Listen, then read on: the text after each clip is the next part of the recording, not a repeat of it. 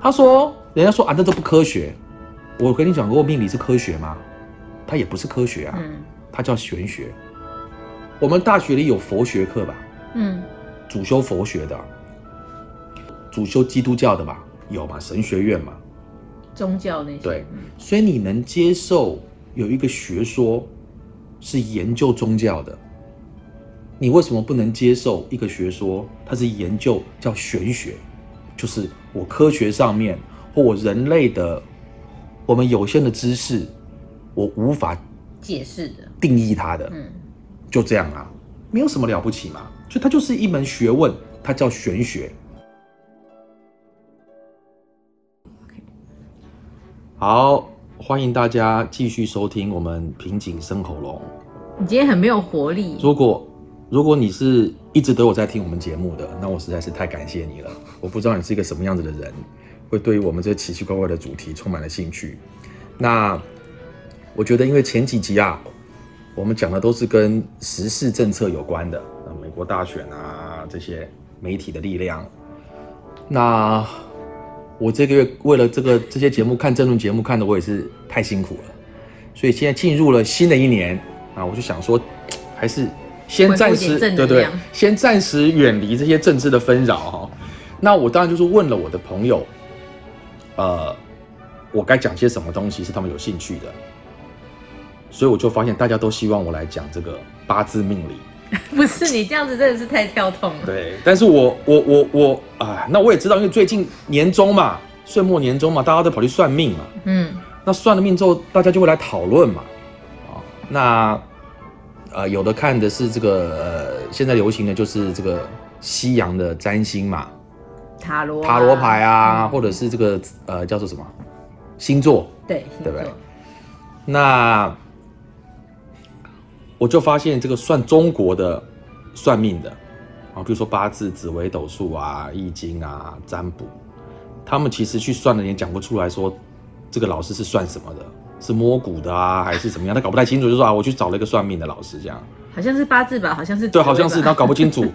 那我觉得就是说，反正西方的塔罗跟这个呃星座哈、我觉得就是大家应该比较有了解，嗯就他很清楚知道这个东西，所以大家就会认为说，呃，他们觉得西方的这个呃占星术这些东西是比较系统、比较逻辑，然后比较科学化的。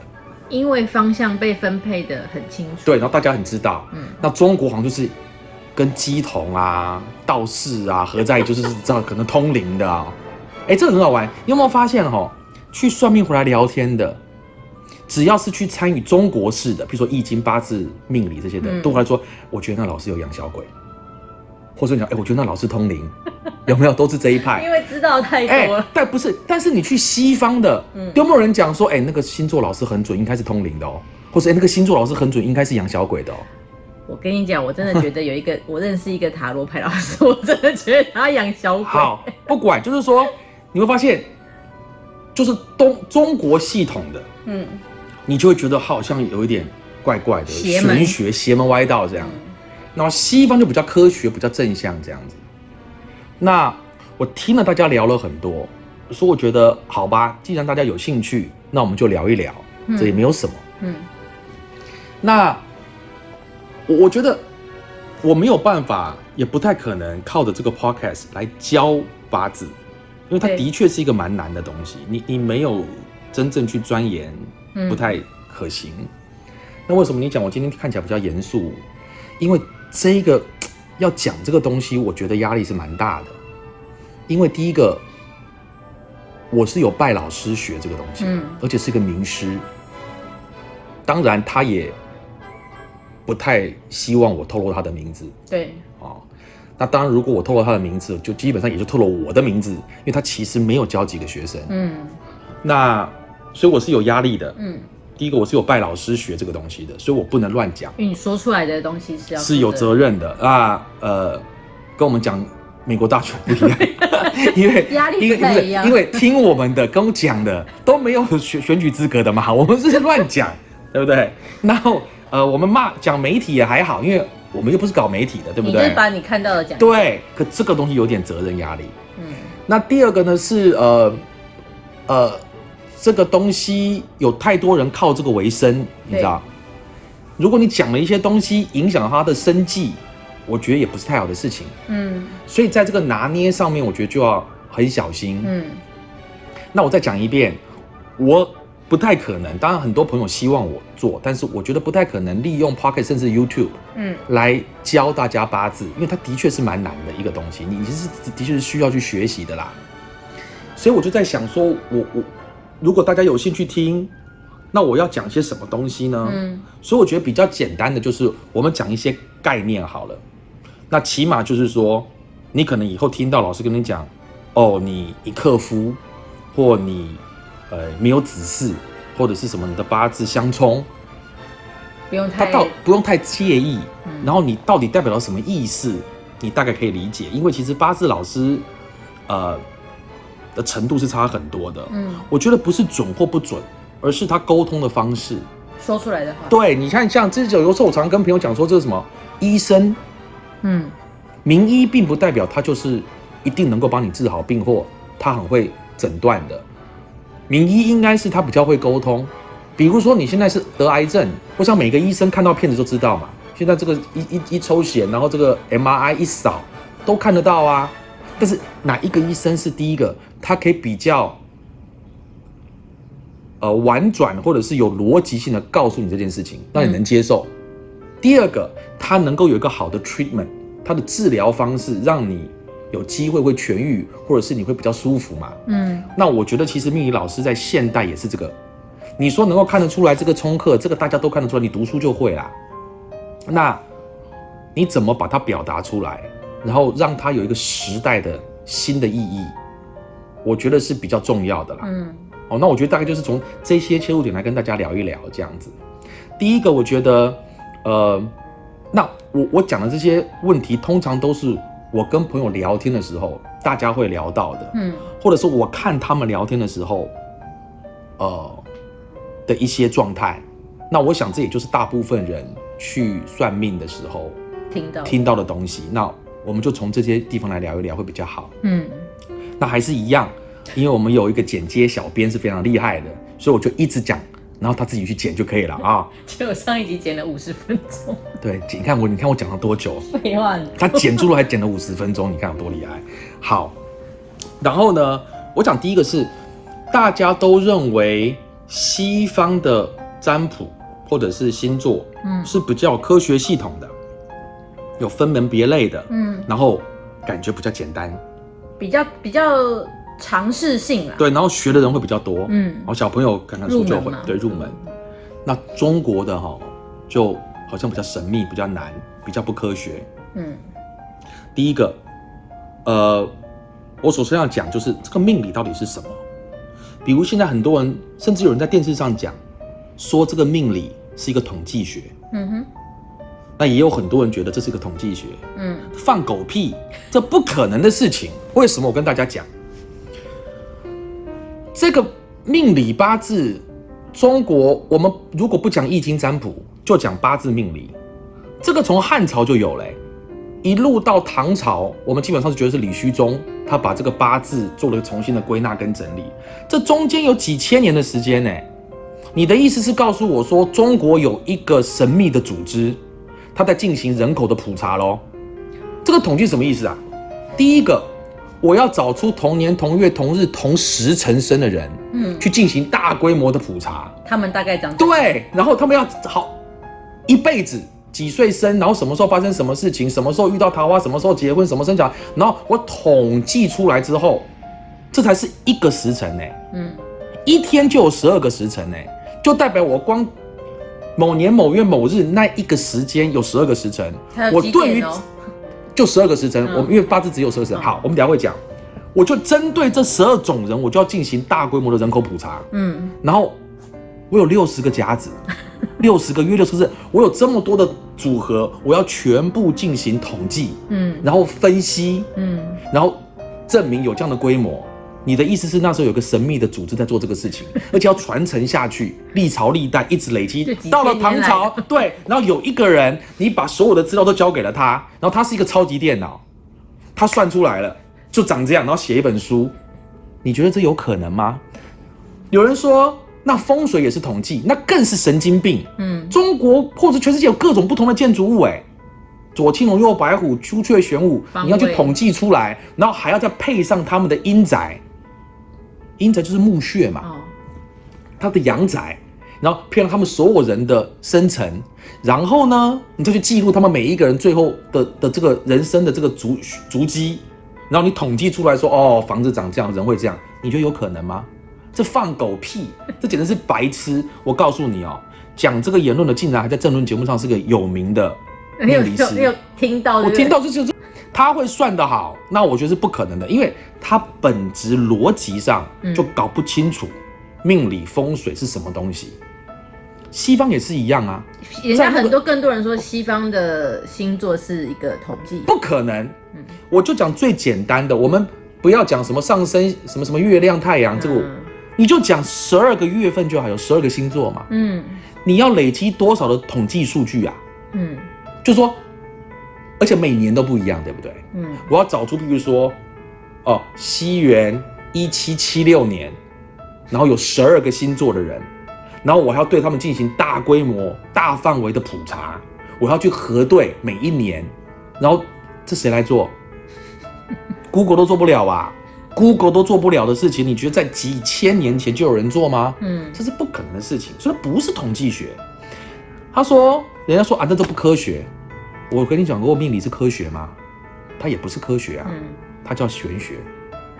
我们大学里有佛学课吧，嗯主修佛学的，主修基督教的吧，有嘛？神学院嘛，宗教那些对。所以你能接受有一个学说是研究宗教的，你为什么不能接受一个学说它是研究叫玄学？就是我科学上面或我人类的我们有限的知识，我无法解释的，定义它的，嗯就这样啊，没有什么了不起嘛。所以它就是一门学问，它叫玄学。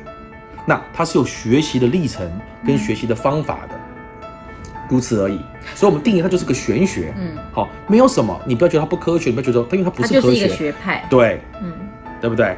那它看不到摸不见，所以你可能觉得比较比较奇怪。嗯其实它没有什么的。那 这都有课本的。哦，大家不要觉得中国都是什么呃要师徒相传什么，然后然后要去要要要去瞎 要瞎眼或者是跛脚的，这没有的，天赋异禀。没有有，它它是学问，嗯。中国有课本的，在《四库全书》里面就有命理部，嗯，它里面有像我们每一个 学习中国命理的，大概中国命理大概有两派吧，比较基本的哈，大现在比较流行的一个就是八字，一个就是紫微斗数啊，紫微斗数就是有一个什么命盘有没有？然后这个有什么叫做夫妻宫、田宅宫、财帛宫、兄弟宫，什么事业宫有没有？这种有宫的，嗯什么宫位如何，有星星的，比如说你是什么紫微星座命宫，有没有？什么叫做什么呃呃呃贪呃贪狼星做夫妻宫，有没有？有这种宫位的，有星星的，那叫做紫微斗数，嗯那个是唐朝以后才有的。这个没有讲宫的，没有讲什么的，讲的是木火土金水的木生火火，我说相生相克，这叫八字。嗯中国的命理是八字，紫微斗数那个是西域传来的，唐朝以后紫微星法才有的。所以其实你会发现紫微斗数啊，跟我们的西方的星座是比较接近的，因为它是看天上的星星嘛所以是。从西域传到唐朝，对，是唐朝之后西域传进来的，它跟中国的结合之后，才有了这个叫紫微星法，才有这个紫微斗数。所以你会发现紫微斗数这个东西呢，它就比较好学。哦，那它跟西亚的星座比较接近对，因为它的确比较好学，因为它参数非常非常的多，因为有星星啊，有宫位啊，你比较容易去理解啦。嗯那我们今天讲的是八字，什么是八字呢？其实就是八个字啊。那这个八字是哪里来的呢？其实就是中国的天干跟地支。嗯天干地支大家应该知道吧？如果你天干地支都不太懂的话，那这一集你跳过去好了，因 为因为这没有办法没有办法讲。天干就是甲乙丙丁戊己庚辛壬癸，就天干嘛。地支就是子丑寅卯辰巳午未申酉戌亥。好，那我们用天干跟地支的结合来决定今年是什么年。比如大家都知道今年是庚子年，所以叫做什么？我们有庚子全乱，对不对？去年。我们有辛丑年，今年是辛丑年，对不对？我说有辛丑合约，有没有？就是这一年是什么年？嗯，那基本上呢，这种叫做干支年的计算方法，比如说，嗯，二零二一年就是今年的一月一号是什么呢？那一天呐是庚子年戊子日己酉日，所以说你庚子年也有庚子月，也有庚子日。它就一直循环嘛，因为天干跟地支配合，对。那因为天干只有十个，地支却有十二个，所以每次十个之后是不是多两个出来？对。好，那它就会从甲再考，再再再再再再轮一次，所以十乘十二除以二，它就有六十个。嗯。所以我们叫六十年叫一甲子，就是今年假设是庚子年，嗯，那么六十年后，它又是庚子年，对不对？这样理解吧，好，因为庚子年，然后下面就是辛丑年，就这样子。那你就觉得奇怪，哎，不对啊，今年不是二零二一年吗？那为什么还是庚子年啊？对不对啊？因为其实干支纪法是跟节气很比较接近的，所以立春之后才是才是辛丑年。现在在中国的新呃这个叫做干支历法上，它还是在庚子年的这个时间里面，所以其实。你有没有发现星座不是一月一号到一月三十一号？嗯，它大概月中到月中有没有？是不是？这是什么？就是节气啊。就它也是比较立春雨水惊蛰春分清明谷雨立夏小满。嗯，对不对？大家觉得啊，这个是阴历，不是哦。立春雨水这叫节气哦。对，节气其实跟着干支历走的，就是我们这个甲子乙丑，对不对？丙戌这个这个叫做干支历。所以中国的节气是跟那个干支历走的，嗯，所以也就是什么，也就是西方的星座，嗯，所以你看，哎，奇怪，你们这些人搞了半天，怎么都没有去问说，为什么星座不是一月一号到一月三十一号，而是每个月中到月中？我们不求甚解，不傻，你知道吧？明明你看，大家很好玩哦，大家认为哦，这也是一个观念，我跟大家理清，大家认为西洋的是阳历，嗯，太阳历。所以我去找老师的时候，就跟他讲我几年几月几日出生，而且是阳历的。对。然后中国的八字是农历。对。所以我要先去问我妈，哎，我是几号生？什么农历几月几号？这样，这是白痴的脑子，都不是。西洋的算命，嗯，跟中国算命都是一样，其实都是干支历，就是节气历啦，是立春雨水惊蛰春分清明谷雨立夏小满，是跟着节气走的。而农阳历跟农历都不是跟节气走的哦，也就是说，干支历像这种节气历，它是比较适合我们的命理的。嗯，好，所以说这样，算命有个口诀的，嗯，他也就是把你的农阴历啊算成这个干支历，他要知道你出生的那个日期换成天干地支那一天是什么。比如我刚刚讲的，二零二一年一月一号是庚子年戊子日己酉日嘛，他要知道是这个日期嘛，嗯，所以其实你跟他讲阳历跟阴历都是一样的，他最后还是要换，他还是要换成他阳历先换成阴历，然后按照口诀他就算成那一天的干支历，其实就是这样子。那现在其实电脑上一按都有了，手机也有，好有很多 free A P P，就是万年历啦。哦，你不是有看到万年历吗？什么一九几年几月几号，然后他是他会写嘛，譬如说。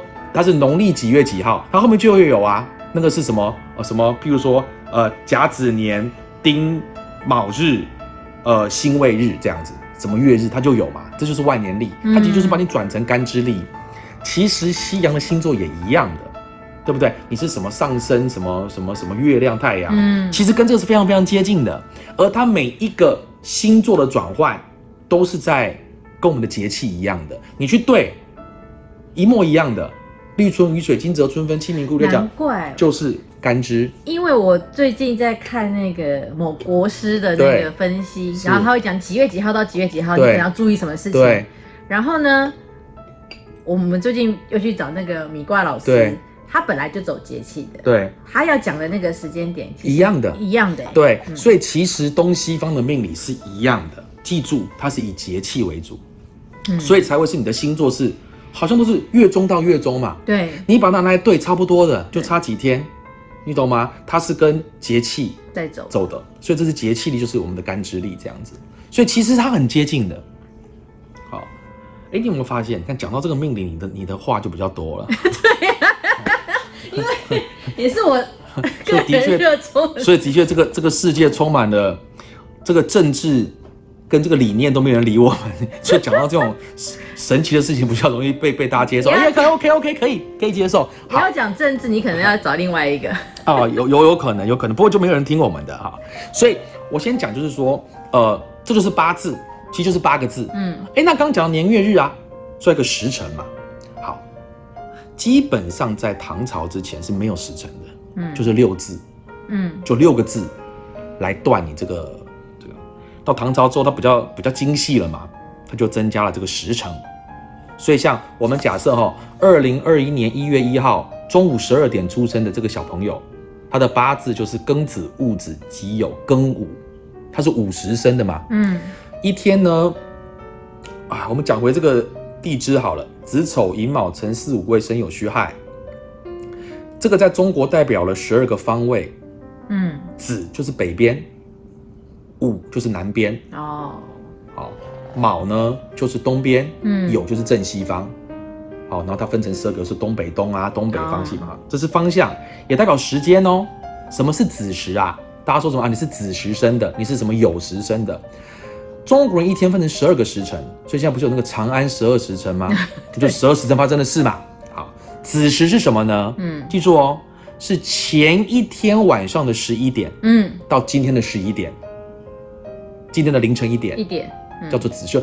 昨天的晚上十一点到今天的凌晨一点，嗯，这叫子时。嗯，它的对应就是午时，嗯，就是今天的十一点。白天啊，白天十一点到下午一点，嗯，就是午时，对不对？嗯，那你冬卯时是什么呢？就早上的五点到七点。那酉时就是晚上的五点到七点。哦，所以一天有十二个时辰嘛。嗯，那这个小朋友呢是生在中午十二点，他一定是午时，对不对？但是什么午呢？那就照排喽。对不对？就是就甲乙丙丁戊己庚辛壬癸，他排下来嘛。所以二零二一年的一月一号十二点生的这个小朋友，他的午时是庚午。嗯，好，主要是庚子年戊子日，哎，庚子年戊子月己酉日庚午时生的这个小朋友，他的八字就是庚子戊子己酉庚午，所以他的年月日时，他那天八个字就长这样。八字的痛苦就在于，你就只有这个八个字。嗯，那从这个八个字里面呢？依据它的天干地支组合的形态，主要还是搭配五行的运用，因为每一个字都代表了它是木还是火还是土还是金还是水，木火土金水相生相克。对，比如说简单一点讲，甲跟乙就是木，丙跟丁就是火，嗯，戊跟己是土，庚跟辛是金，壬跟癸是水，嗯，那他靠这个。父呃，这个这个八个字的相生相克来决定这个人的命造大概是什么样子的。当然还有很多流年呐，这个不过基本上来讲，八字的痛苦就在于它难学，因为它就只有八个字。那你要生出很多，生出想象它是什么样子的。嗯，所以它有蛮深的学理要求，那它也有很多系统性的学习方法啦。这就是八八八八字的由来。那其实我常跟我朋友讲哦，如果你真的想要很准确的知道你未来会发生什么事情，就是你要预测你的未来。嗯，你去找鸡童就好了，就好的当机啦。嗯，或就是真的叫做求鬼神，有通灵的这种，这最准啊，这最准的。嗯，这也没有什么了不起。那我们就要讲到到底什么是鬼啊？嗯，我下面要讲的这些东西呢，或许有很多人会反对我，但是你也不用肉说，我还是那句话，你就不要听就好了。好，你在宫庙里面，你怎么确定他是三太子呢？对，他可能是鬼啊。嗯，那你说他怎么这么厉害呢？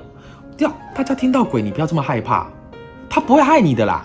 他他闲着没事做吗？他闲着没事做要害你某某某？嗯，他他当鬼也很辛苦哎，他要找吃的喝的哎，他他也要过日子哎。嗯，像我们一样啊。嗯，你没事不是？你没事在星巴克做个柜台小姐，你会想办法去害人吗？嗯，你疯啦！我连赚到足够的钱去 Seven 买一顿饭我都来不及了，我还给你这种不肯？鬼也很忙，他也有事的，他不会害你的。所以你不要听到鬼就很害怕，然后说他会害我，他神经病，他没事害你干嘛？嗯，这是第一个。你又没害他。对，第二个相应。嗯，这个我想在易经占卜、宗教都有叫相应嘛。基督徒为什么每天你要祷告？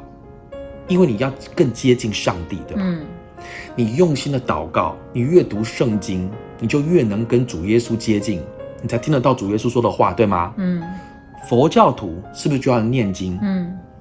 你要做佛教徒该做的事。嗯。为什么？因为你要跟你的祖师相应嘛，你要跟佛陀相应嘛。鬼也是一样啊。你每一天每你没事就拜他，然后烧纸钱，这样你就是跟他相应，他就来啦。你不做这就不会来啊，因为他又不认识你。好，回头讲，你说这鬼为什么这么厉害，知道我的未来？这没什么了不起啊，因为他比你聪明啊。但他的聪明不是读书，是他的聪明是他可以看到这些东西，看到你发生过，这是他的能力嘛。你说这好厉害哦，没有什么厉害的。我告诉你，你知道我们的脑子啊，嗯，因为被我们这个身体困在这里，他的活动力就有限，因为你要管他吃，管他住，管心跳，管这个，这一颗脑这个电脑百分之九十几的。呃，能量跟计算力都要花在这种无聊的事情上，你要把妹啊，对不对？你要买车啊，你要吃喝拉撒睡，他要心脏要跳，肾脏要能够排水，很多事情做，对不对？鬼没有啊，他没有身体嘛，嗯，所以他可以把这些力量都发挥出来，所以他比你更聪明嘛，就是这样。嘛，就是电，哎，对对，就是对对对对，就是他没有这个，他不用嘛，嗯，你懂吗？所以他的力就厉害，这样，那他就看得到这些东西，都跟你讲。就这样，所以真的你就去找他就好了，啊，那呃，命理老师都比较辛苦的，因为他是人嘛，哎，他是透过学习来的，哦，当你说啊，他有一些有有些人有呃，他一定有一些呃天命啊什么，这是一定有，就是其实这有讲的讲的好像命理老师都很可怕一样，其实也没有什么，这就是他的天赋嘛。你看有人很会念书，有没有？你看那种建中、台大、北一女的就很会念书啊，有人就是很会打球啊。那个老师教他两次，啪，这球都打出去啦。你练了个三年，还打拿不打？我打那个球不会飞的，这没办法，天分。比如说品酒师，嗯，是不是有天分？他一闻啊，这个有什么什么野姜花，有有什么泥土，有什么巧克力的味道。我们闻来闻去就只有酒味啊，喝喝喝就喝醉了嘛，对不对？对，所以就他有天赋的，他就是他的天赋是他学这个特别快。也是他看到这个八个字的时候有感觉，他对这个字有感觉，没有什么啊。那所以我就就提到这个没有什么好害怕的，嗯，好，那所以我觉得现代人要怎么看这个八字呢？就是它是一个参考，呃，比如说男生都是问事业啊，问房子股票会不会涨啊，嗯，女生就是问这个男的好不好啊。不结婚生小孩啊？哎，我常说这些这些事情，你应该最后一个问命理老师嘛。比如说，我们讲女生去问，就是结婚嘛，你是不是应该先问一下你男朋友啊？哦，问一下家人啊。那男生问这个股票嘛，你是不是先听一下理财老师，看看商业周刊，那个看看做点功课，对嘛？那最后你真的是没有办法决定才去问的嘛？嗯，因为现代人有很多你可以咨询的对象，所以我觉得。呃，因为我学八字，所以我就以八字为为切入点。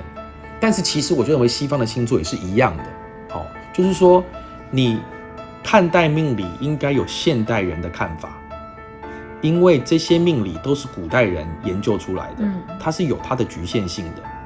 对于现代人来说，它基本上来讲，应该是我可以跟你讲，这些命理都会越来越不准确的。越来越不准确，因为人类的生活不一样了。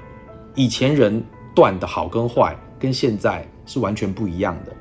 所以它就是一个参考值，好，不要这么 serious 去看待它。然后有一些新的方法，我觉得可以提供给大家，我们可以聊一聊，就是你该怎么看待这些事情，会会会比较好。那我觉得这就是一个命理基本的概念。那我们下一集我们再来聊聊别的东西。谢谢大家。